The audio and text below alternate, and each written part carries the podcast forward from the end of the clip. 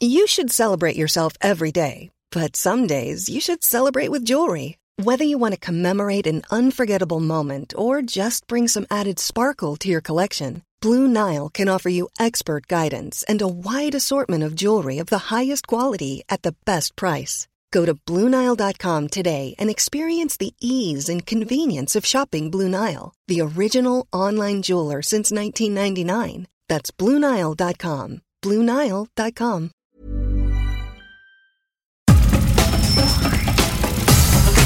Nada más por convivir.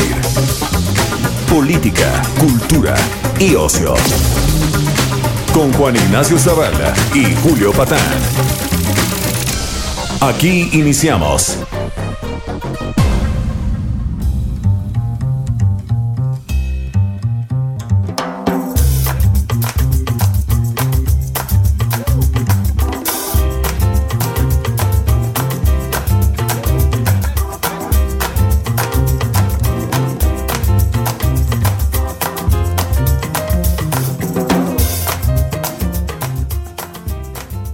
familia, esto es nada más por convivir. Fíjense que Juan Ignacio Zavala, estamos cumpliendo la semana 897 de virus, no virus, COVID, no COVID, confinamiento, no confinamiento, si es grave, no es grave. Y semana movidita, Juan, este, ¿cómo decirlo? La propensión al esperpento de esta administración ha estado como muy acelerada, ¿no? Y por si fuera poco, el viernes 13 fue cumpleaños del presidente. Sí, mano. Viernes 13. Ahora, ¿qué? Ñaca, ñaca. ya, lo, ya lo comentamos ayer con Javier Tello, pero hay que decirlo otra vez. Qué coro tan bonito lo de la Cámara de Diputados. Eh, Qué gente tan sencilla, ¿no? Sí, qué bonito. Con esa humildad popular, reverenciando al Tlatuani, al, al líder, ¿no?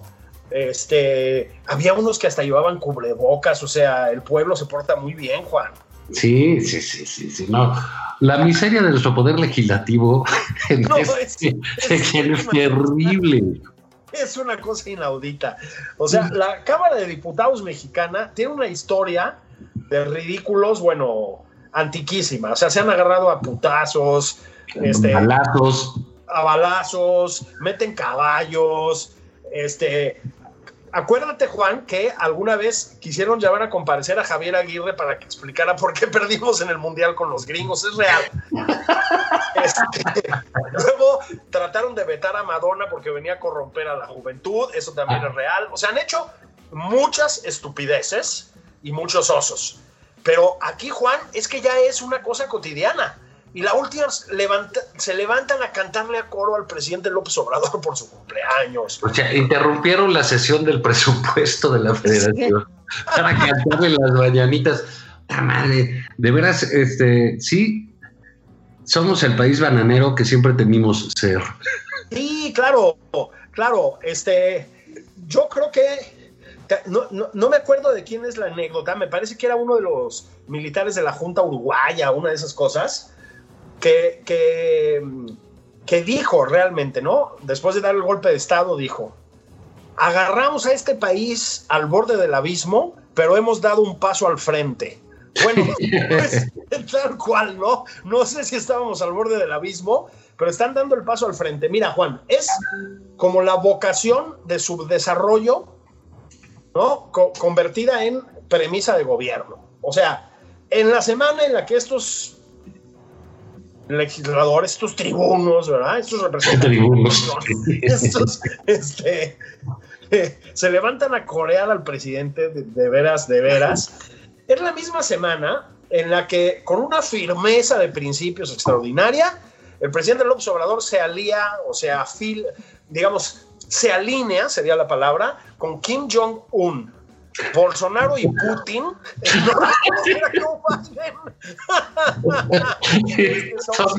el grupo de los cuatro, no. El grupo de los cuatro. Hijo de la. No puede ser. Fíjate, no, no- no sé si viste eh, una publicación de The Guardian, de este medio inglés, Que es de izquierda, a propósito, ¿eh? ¿Qué? Que es un medio de izquierdas. De izquierda, y, pone que los populistas de derecha este, sufrían con la derrota de Trump. Y viene la foto de Bolsonaro y de López Obrador. Sí, sí, sí. Los populistas de derecha.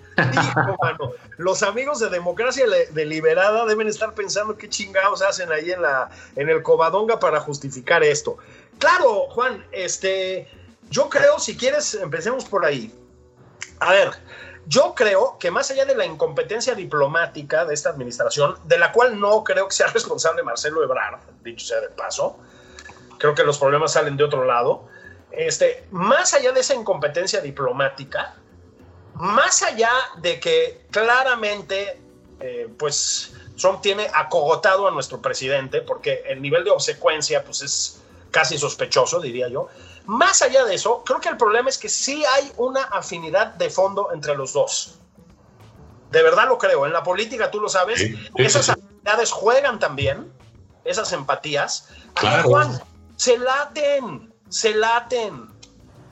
Sí, fíjate que eh, yo lo, que pienso, mira, no, creo que, vaya a suceder nada grave ah, porque, no, lo feliciten, pero sí las relaciones personales son importantes en la diplomacia.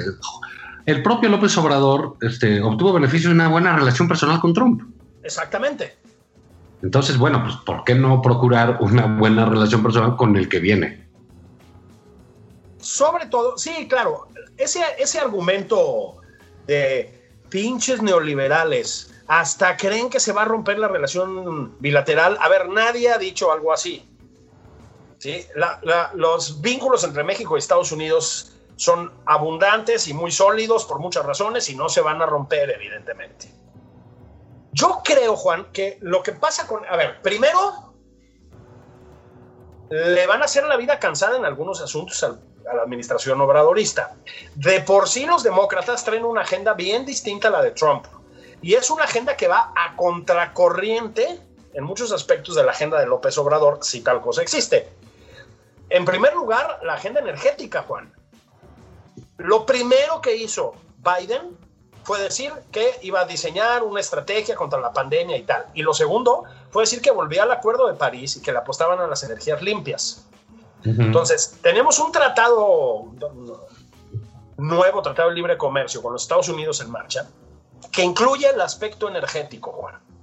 Y lo que está haciendo Bartlett, al rato vamos para allá, en la Comisión Federal de Electricidad y las burradas de Rocío Nale, que a final de cuentas pues es el brazo ejecutor de López Obrador, sobre todo en la parte petrolera, nos van a meter en muchos problemas con los demócratas, ¿eh?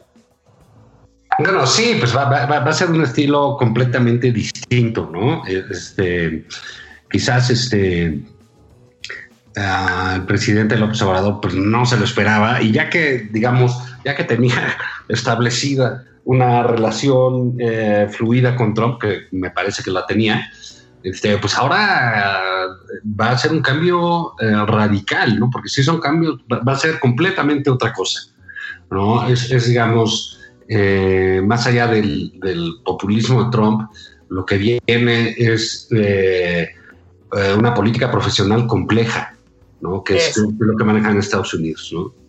Eso es, es la profesionalización o reprofesionalización de la política norteamericana.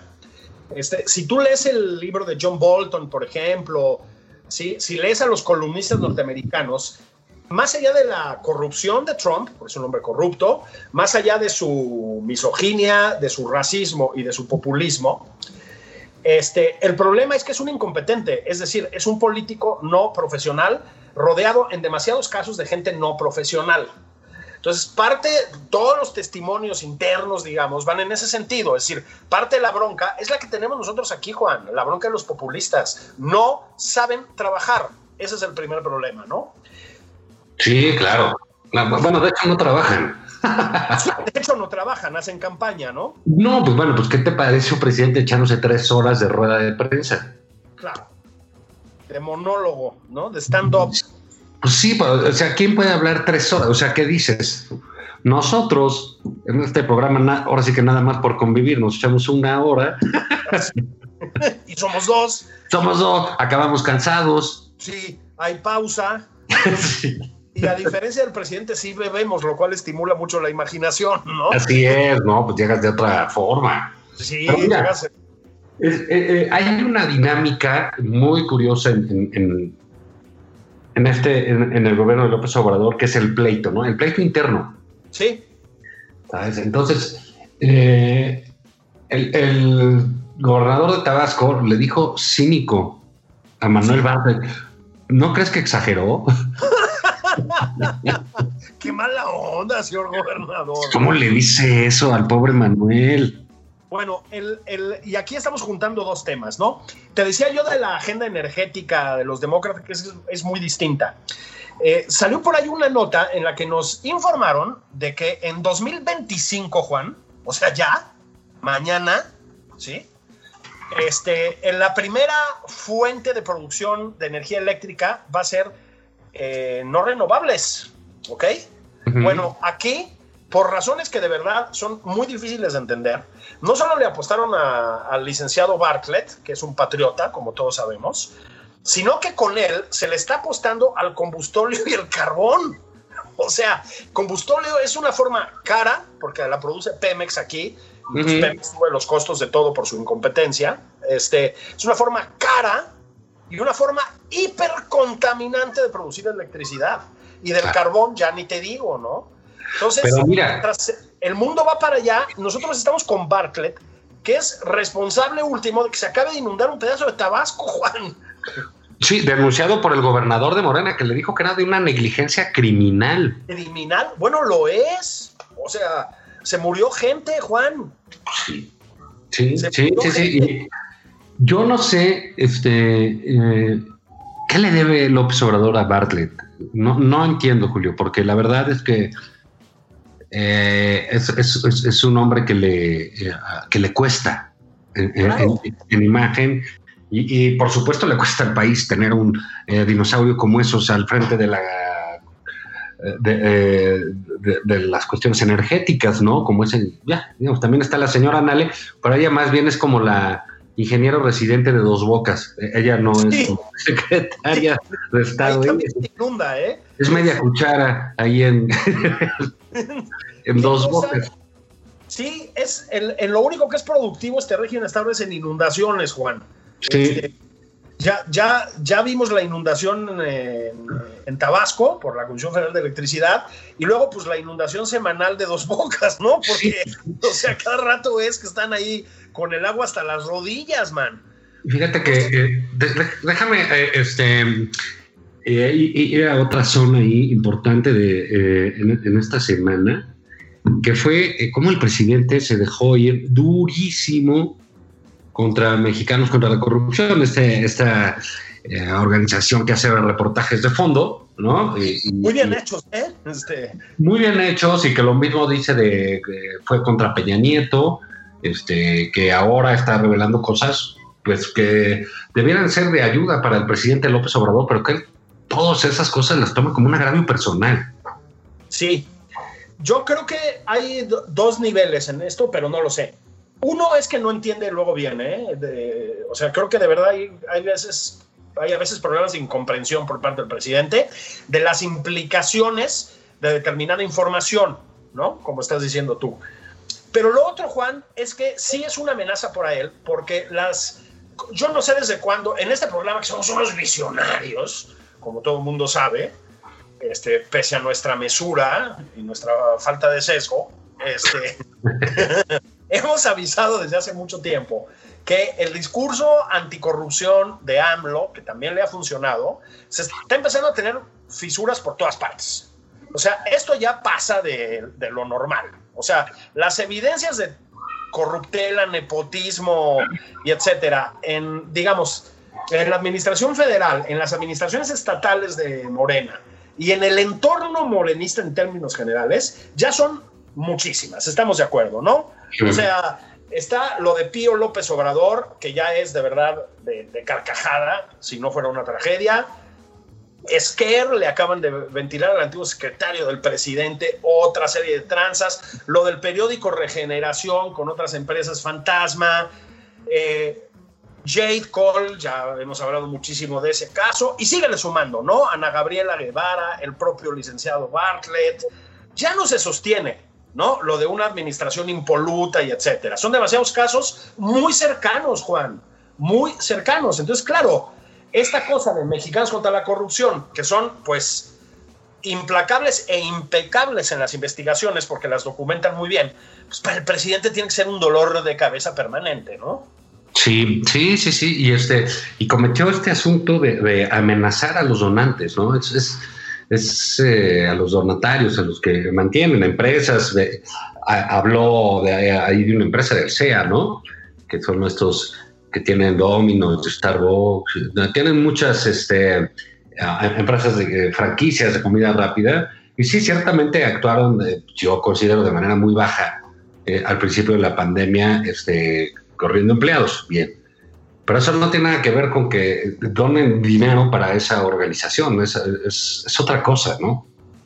Absolutamente, es que es la estigmatización permanente, ¿no? Este, es, es, esta idea de que una, una, una mancha, o a veces una supuesta mancha, porque luego ni siquiera lo son, determina completamente lo que es una organización.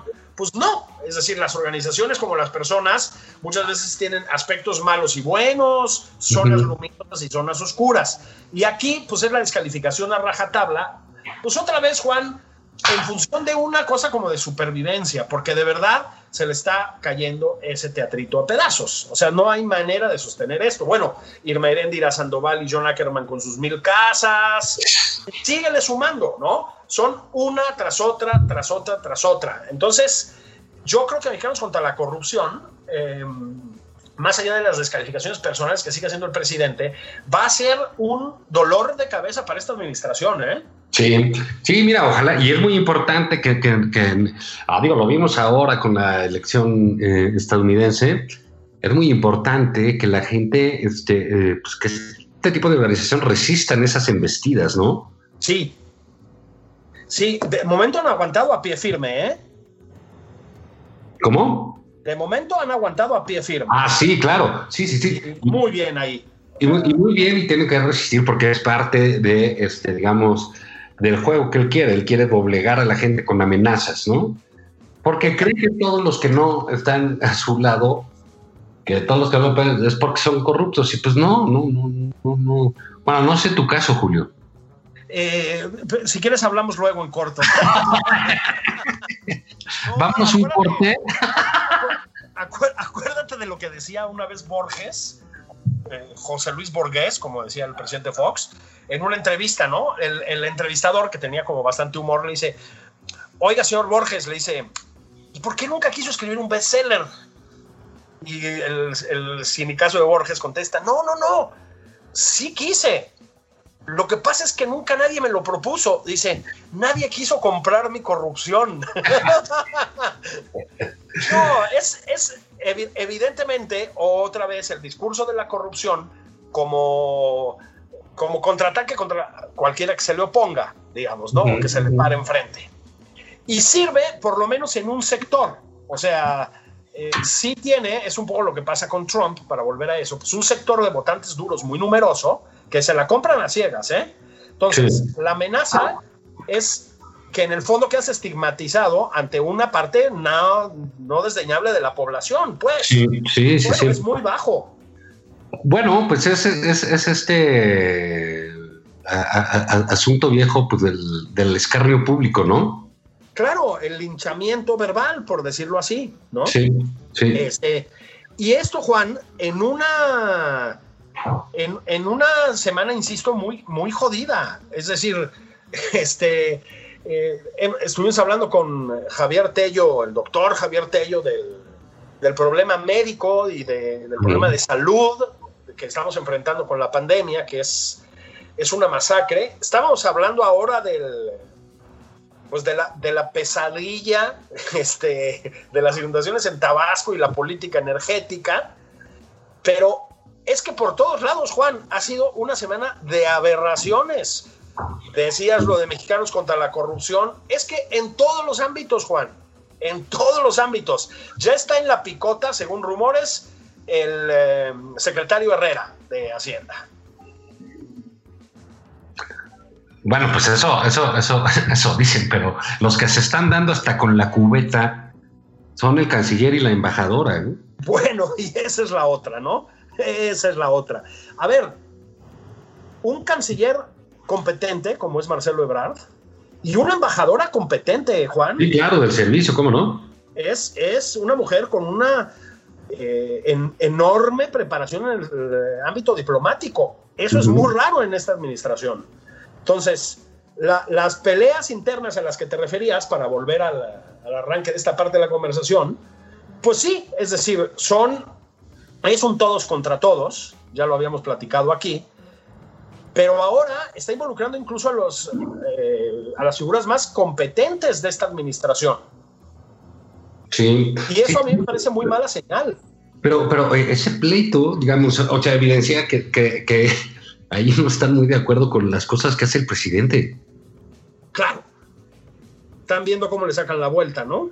Sí, sí, sí. Y ya, digamos, entonces tienes ese pleito del gobernador de Tabasco contra el, el director de la TPE, tienes el pleito entre Gibran y Mario Delgado y Porfirio y Mario Delgado, tienes el pleito entre... Eh, al final, ahorita hay que tomar eso, ese pleito ya, pues digamos, es, es, mínimo en, términos de, clase política, pero sí dice mucho de eh, la vocería oficiosa del presidente, que es John Ackerman, ¿no?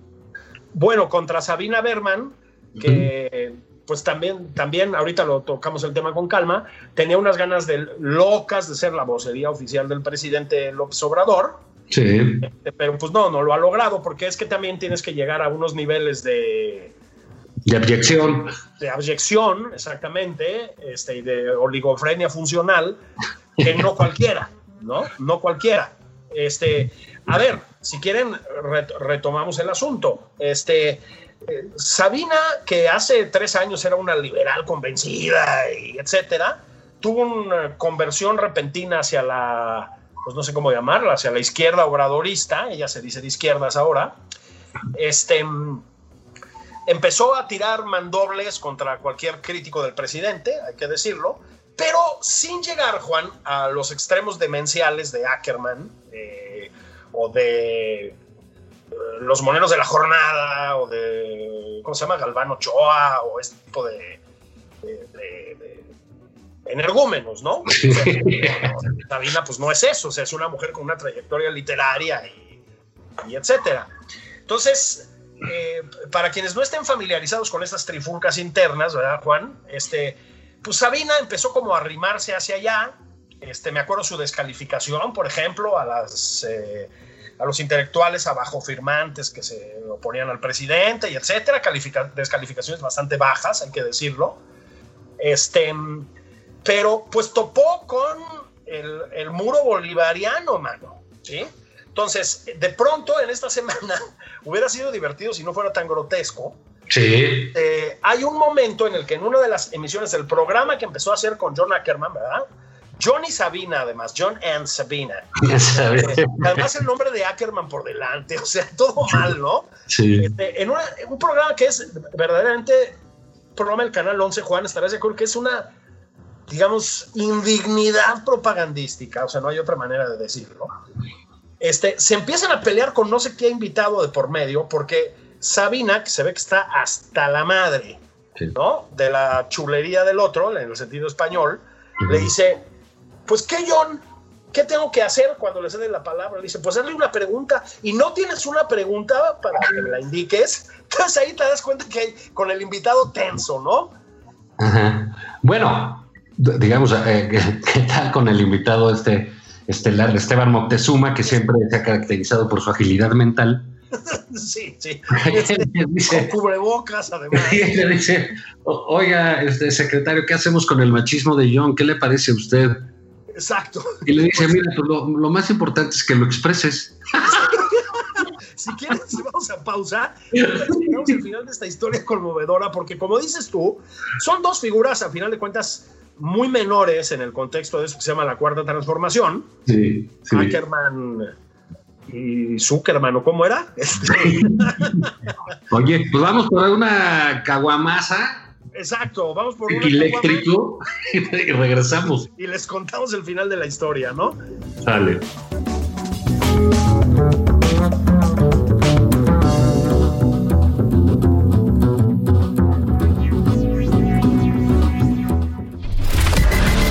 Sigue a Julio Patán en Twitter.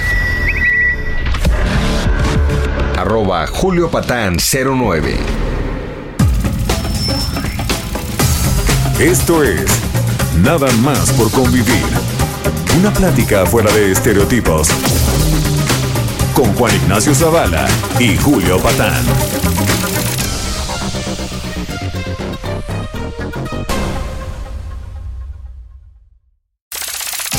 Estamos de regreso en Nada más por convivir.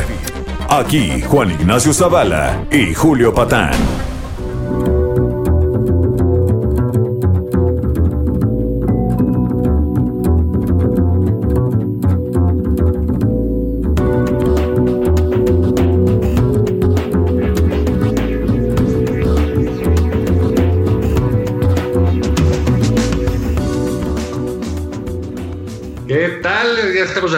Vez aquí nada más por convivir, hablando bien del gobierno, de su gente, cómo impactan eh, nuestra vida pública, nuestra vida íntima, nuestros sentimientos más profundos.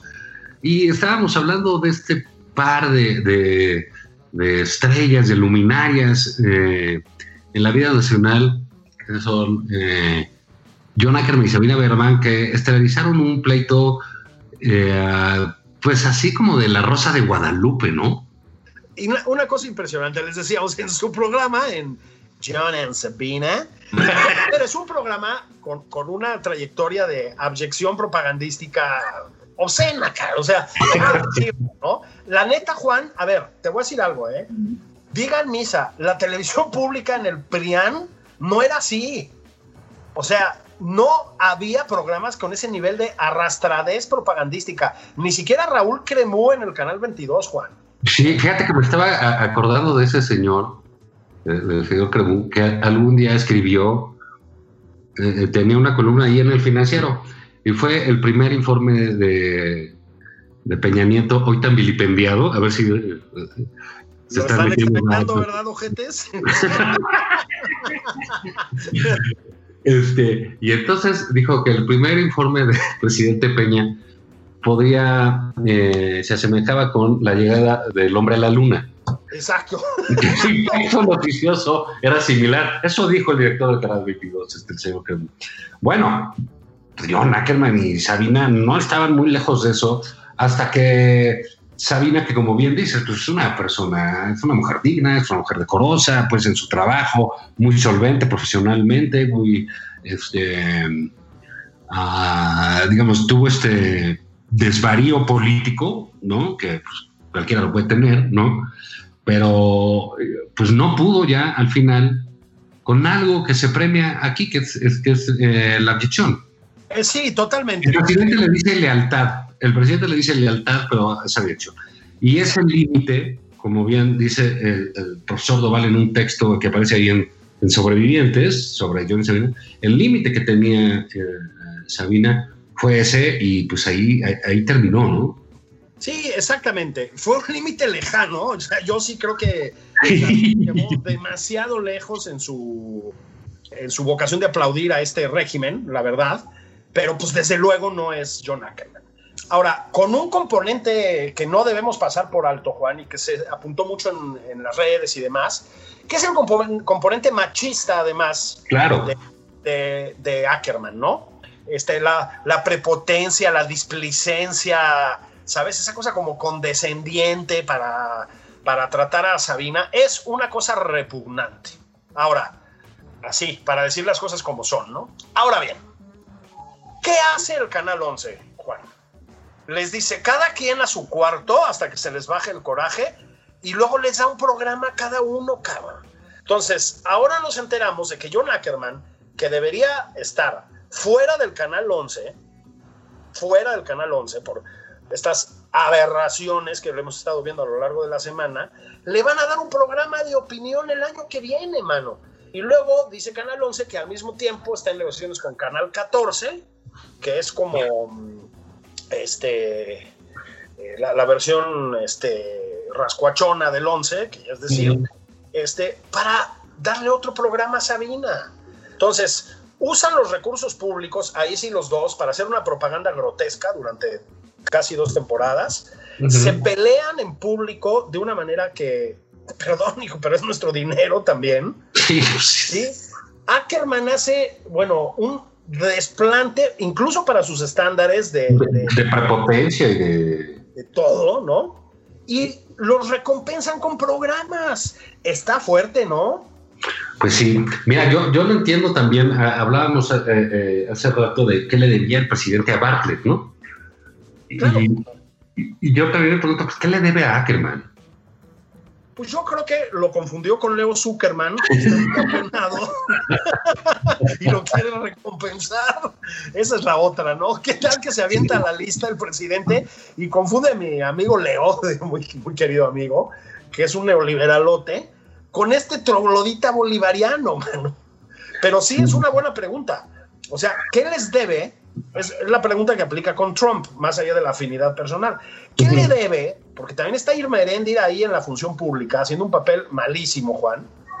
Y ahí sigue. Hay escándalos, hay evidencias, siguen. Sí, no, bueno, me parece increíble esto que pasa ahí con, eh, con Ackerman y sus desaguisados, ¿no? Porque también este, se mete contra personajes del propio gobierno de esa manera y utiliza, digamos, el, poder de su, esposa, ¿no? La secretaria de la, función pública, que no sanciona a, ninguno de los funcionarios de su gobierno, ¿no? Sino sanciona puros de los de antes. Absolutamente absolutamente. y, con un, perdón, pero con una cara dura, Juan. Sí.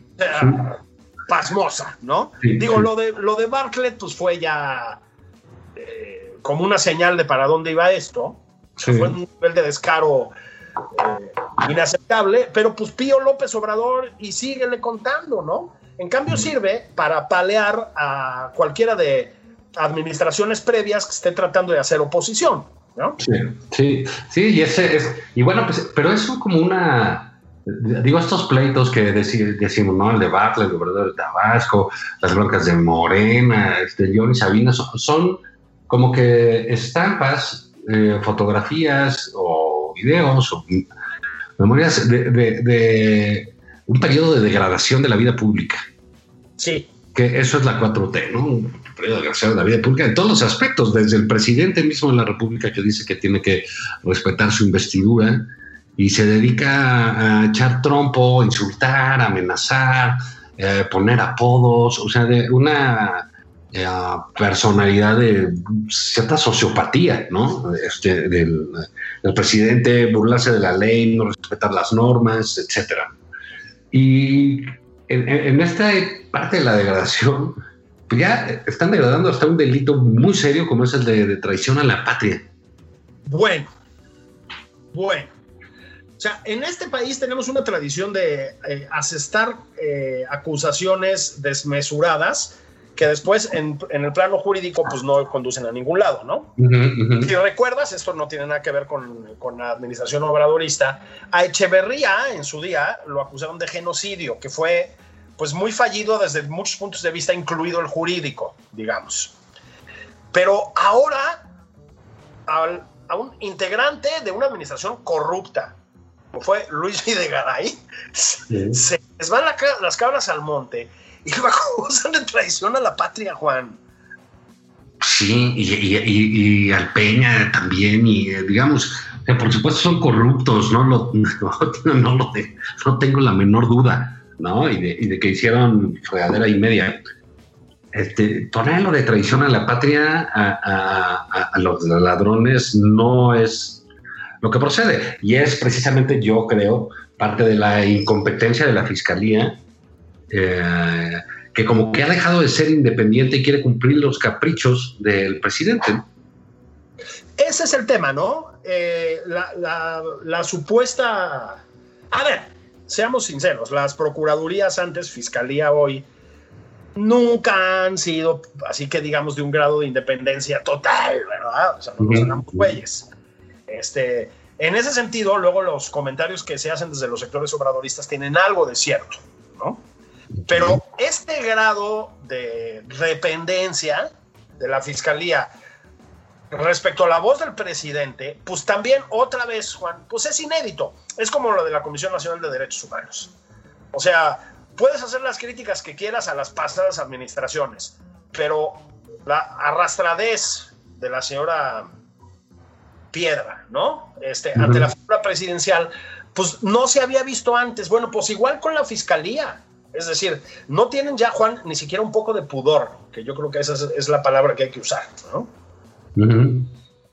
Sí, bueno, pues es que esa, esa, esa digamos, esta desmesura, esta desproporción en todas las cosas, eh, no tiene sentido, Julio. Es, es, este verdaderamente pasmoso cómo van cada vez eh, excediéndose, ¿no? Como no les están saliendo las cosas como pensaban, entonces están recurriendo a, pues, pues, anunciar cosas o medidas o a anunciar, amenazar, insultar, agredir, demandar, lo que tú quieras, pero ya en un nivel francamente grotesco.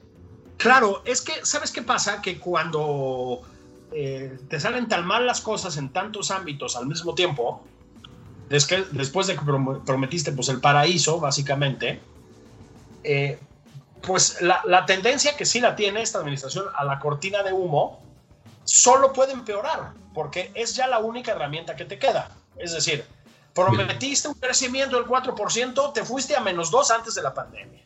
Prometiste la soberanía energética, 35 millones de pérdidas de Pemex. Prometiste un sistema de salud escandinavo, el INSABI. ¿Sí? Este, y la carencia de medicamentos contra el cáncer y etcétera. Prometiste otra vez que se terminaba la corrupción y no sé qué, y ya acabamos de hacer la lista en la primera parte de este programa con Pío y Ana Gabriela y bla, bla, bla, bla, bla. ¿Qué te queda, Juan? Prometiste el control de la pandemia y la curva domada y la chingada, y es una masacre. Y una masacre, como platicamos ayer con Javier Tello, ayer sábado, con pocos, o sea, con, con, pocas pruebas. Imagínate si los números fueran reales. ¿Qué te queda? Pues la, la, tendencia a la cortina de humo. El problema es que las cortinas de humo tienes que hacerlas cada vez más dramáticas porque van dejando de funcionar, ¿sabes? Te ves enredado en una espiral, digámoslo así, del escándalo. Entonces ya llegaron a la locura, porque es un disparate total, de acusarlo de traición a la patria. ¿Qué tiene que ver eso con su casa de Malinalco? Y, y, el Peña enamorado. Dios Peña enamorado. Es que, ¿sabes qué? Dulce príncipe Peña Nieto. sí, de verdad, qué, qué, bonito. Y en medio de la tormenta y las acusaciones, hay tiempo para el amor. Hay tiempo para el amor. Siempre esa flor brota en la mitad del desierto. Presidente Peña siempre fue un hombre de pasiones. Claro que sí. Eso era una de las cosas bonitas que tenía la administración de Peña Nieto. Claro, la gente del político de Atlacomulco. Claro. Son hombres románticos románticos, yo diría. Claro, o sea, está, toda, toda la aberración de Javidú y de César Duarte y de la Casa Blanca. Sí, sí, eso estaba ahí. Pero la jariosidad de mi presidente Peña nunca estuvo en duda, Juan. El hombre caliente. Esa, esa sangre de fuego propia sí. ¿no? ¿Qué traiciona la patria? ¿Qué traiciona la patria? Toma este anillo, mi amor. Así es, mi reina, ¿no? no sí, está muy, está muy loco todo, cabrón, ¿no? No, no, no, no, no. Ha sido una semana demencial, Juan. Pero sí de verdad, lo, lo, dijiste tú bien, ya es el bananerismo como vocación. O sea, de verdad ya estamos alineados con Kim Jong-un. señor presidente constitucional de los Estados Unidos mexicanos, licenciado Andrés Manuel López Obrador, Nicolás Maduro ya reconoció a Biden. Nicolás Maduro, Cuba, Cuba. por favor, decoro, señor presidente. Decía Macarius que tiene una columna que el triunfo de Biden, Juan, es eh, como el regreso de la decencia, decía él, a la política norteamericana. Bueno, es un buen término. Es decir, sí, hay que alarmarse cuando, perdón que hable así como el señor de los años 40 del siglo pasado, pero sí hay, yo creo que para ocasiones futuras, sí hay una señal mala en que se empiecen a perder las formas de esa manera, ¿de acuerdo? Eso siempre significa que algo va a ocurrir muy malo. Es lo que le pasó a los gringos con Trump. O sea, grab them by the pussy y las arremetidas contra los medios. Y esas cosas, Juan, son la señal de que en el fondo de una administración hay algo profundamente disfuncional. A mí sí me lo parece. Es decir, la necesidad de políticos profesionales como Biden, yo no es que sea un fan de Biden ni nada, ¿eh? Ni de Kamala Harris, o sea, pero la mínima atención a las formas, Juan, a los procedimientos, al sentido pinche común, son muy importantes.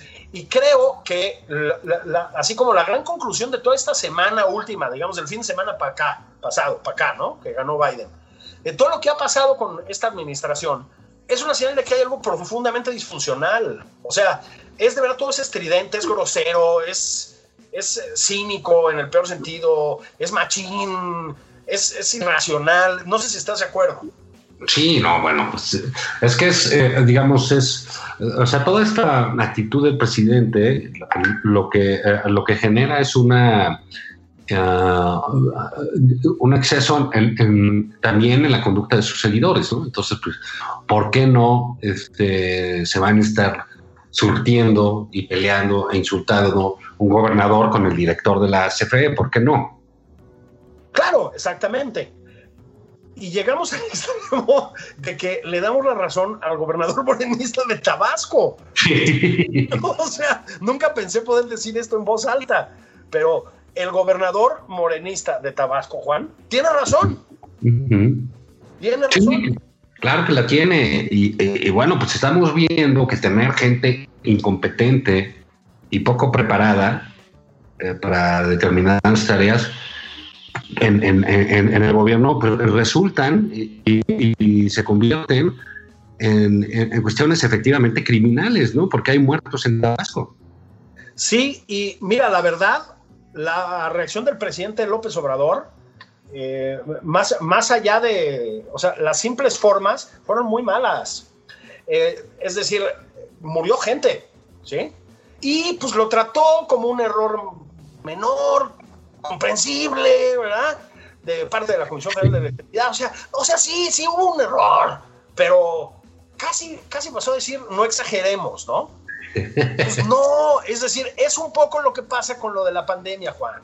O sea, no, no puedes, en, bueno, sí puedes, esa es la tragedia, en un afán de exculparte, digamos, como responsable último de todo esto, pues jugar en el discurso a que no es para tanto, pues sí es para tanto. O sea, mueren personas. Mueren personas. Sí, sí, sí, sí, Es muy delicado ese asunto. Pero bueno, en fin, es parte, lo que es increíble que eso es parte del pleito. Todavía no llegamos, todavía no llegamos, Julio, a los dos años. ¿No? De esta presidencia y ya se sienten como si hubieran sido 15, 15 y tú y yo hemos envejecido como si fueran 25. Sí, teníamos pelo cuando empezó esto. Teníamos pelo y éramos súper atléticos. Espera, porque ya llegaron los de Amazon. Sí, desde que venden alcohol, mano. Un timbrazo todos los días. Bueno, pues ahora que, que, que ya cerraron en la Ciudad de México otra vez los, antros, bares y todo por la, por la cuestión pandémica. Significa que está grave, ¿eh? Grave. Mira, eh, volvemos a lo, que hemos dicho en otras ocasiones. La administración de Claudia Sheinbaum, Juan, eh, a pesar de todo, ha respondido de manera más seria, creo yo, a esta pandemia, ¿no? Yo entiendo que para una jefa de gobierno de la Ciudad de México tener encima al presidente López Obrador yo sé que hay muchas afinidades entre ellos, pero es evidente que entienden el acto de gobierno de manera muy distinta. Muy distinta, claro. Me parece muy claro, ¿no? Este, y es evidente que pues tienes que ser muy sutil, digamos, para seguir tu caminito, como ha hecho Claudia Sheinbaum, sin entrar en conflicto con el presidente, o sea, sin que él empiece a tener la percepción de que le estás llevando la contraria, porque sabemos que eso no lo perdona, ¿no? Entonces, creo que con amplias diferencias, para empezar, el manejo de la pandemia en la Ciudad de México ha sido muy distinto al de López Gatel López Obrador, por llamarlo así. Este, y ha sido, yo no te voy a decir que totalmente eficaz o lo que sea, probablemente nadie pueda lograr eso, pero por lo menos tú notas que hay una respuesta racional, una respuesta proporcional, digámoslo así, a lo que sucede. No sé si estás de acuerdo. Y esta, pues esto es otra prueba. O sea, en vez de entrar en el discurso frívolo de que sigan los restaurantes populares y vayan a la fonda, pues van cerrando gradualmente actividades comerciales, Juan. No sé si es la manera ideal o no, yo no puedo juzgar eso, yo no soy un epidemiólogo ni nada, pero pues suena a como que hay más racionalidad, ¿no? Sí, claro, pues sí, lo es, pues es una científica, ¿no? Ahora sí que aquí sí cuesta, sí tiene sentido la preparación, ¿no? Cuando tienes que tratar una cosa así. Eh, sin embargo, pues sí, como bien dices, pues ha de ser complicado para ella este, mantener cierto equilibrio en su relación personal, que me imagino que eso este, le funciona bastante bien con el presidente, y poder tomar sus medidas. Totalmente. Es, a ver, es un poco lo que decíamos de la relación entre López Obrador y Trump. Yo creo que cuando se nos van encima los obradoristas diciendo, ¿qué querías? Que se, que se peleara con Trump, ¿qué? No, no, no, no, no, no es eso. Nosotros entendemos que la relación entre dos gobernantes debe ser cordial y, educada, ¿no? Y yo no creo que López Obrador eh, hubiera tenido que apostar, en el caso de Trump, a la beligerancia, para nada, ¿no? Es imposible tratar con un energúmeno así, y pues bueno, la llevas lo mejor posible. Digamos. Yo creo que es lo que hizo el presidente, ¿eh? Yo también. Tampoco tenía una, salida sencilla, ¿no? Tratar con Trump debe ser desquiciante. Desquiciante. Bueno, pues a ver, tampoco debe ser fácil ser Claudio Sheinbaum y tratar con él. ¿Sí me explico? Sí. o quien sea, pues. Entonces, yo creo que es acertada una, actitud conciliatoria y, y, etcétera. O sea, no creo que tenga sentido si eres Claudio Sheinbaum entrar en un conflicto abierto con el presidente. Para nada, en ningún plano. Dicho lo cual, repito, es evidente que concretamente en lo de la pandemia han tomado decisiones muy diferentes. Muy diferentes. Sabemos, Juan, que a López Gatel y al presidente López Obrador, la idea de volver a semáforo rojo donde sea, les carga. Es todo sí, claro, y, y, yo creo que han sido irresponsables en ese sentido, ¿no? Porque ya, ya digamos, eh, pues es claro ya la Ciudad de México es casi semáforo rojo eh, eh, hoy, en día. La, estados como Chihuahua, como Durango, pues ya en semáforo rojo, pues no, está fácil el asunto. Mientras tanto, el presidente dice que no, pues él tiene muchas cosas que hacer, ¿no? Que por eso no había ido a, Tabasco. A Tabasco. Entonces, este, no, pues que tiene muchas cosas que hacer y al día siguiente se empacha tres horas de, de soliloquio absurdo, ¿no? Este, y bueno, pues ese es el, el, esquema. Esto, es, eso fue lo que pasó en la semana, o sea, normal. Y luego no quieren que suene Amazon con los pomos de tequila ahí en la casa de Juan. Pero pues todo indica, mi querido Juan, que seguiremos poniéndonos la de buró, porque ahí vamos para el semáforo rojo. Sí, sí, otra vez el buró tan vilipendiado y ahora tan amado. Ah, pero no les parecía, ¿verdad, ojetes? Julio, te deseo que pases un domingo romántico, digamos. Ah, que te conviertas en un peña pillín. Híjole, quiero ser, quiero ser el, el, el, Peña Nieto del barrio de San Ángel. De la Escandón. pues vámonos, gracias a Yasmín que estuvo con nosotros el día de hoy ahí en los controles, como se le decía en el AM. Y este, Soportándonos, man. Sí, y bueno, pues nos escucharemos la semana que entra aquí nada más por convivir. Gracias, Julio. Abrazos, abrazos a todos.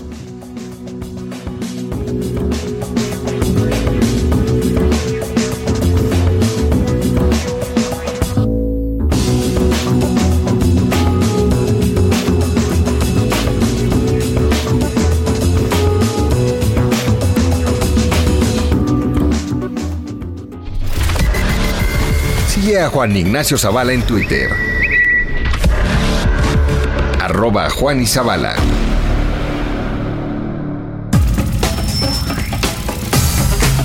Esto fue Nada más por convivir.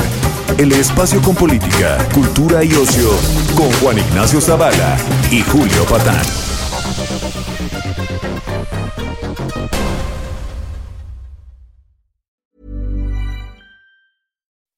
When you make decisions for your company, you look for the no-brainers. If you have a lot of mailing to do, stamps.com is the ultimate no-brainer. Use the stamps.com mobile app to mail everything you need to keep your business running with up to 89% off USPS and UPS. Make the same no-brainer decision as over 1 million other businesses with stamps.com. Use code PROGRAM for a special offer. That's stamps.com, code PROGRAM.